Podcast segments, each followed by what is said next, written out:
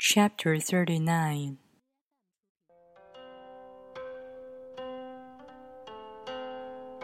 In harmony with the Tao, the sky is clear and spacious, the earth is solid and full.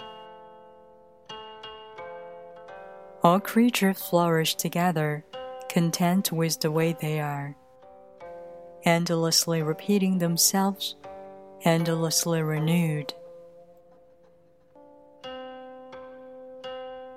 When man interferes with the Tao, the sky becomes filthy, the earth becomes depleted, the equilibrium crumbles, creatures become extinct. The master views the parts with compassion because he understands the whole. His constant practice is humility. He doesn't glitter like jewel but lets himself be shaped by the Tao, as rugged and common as stone.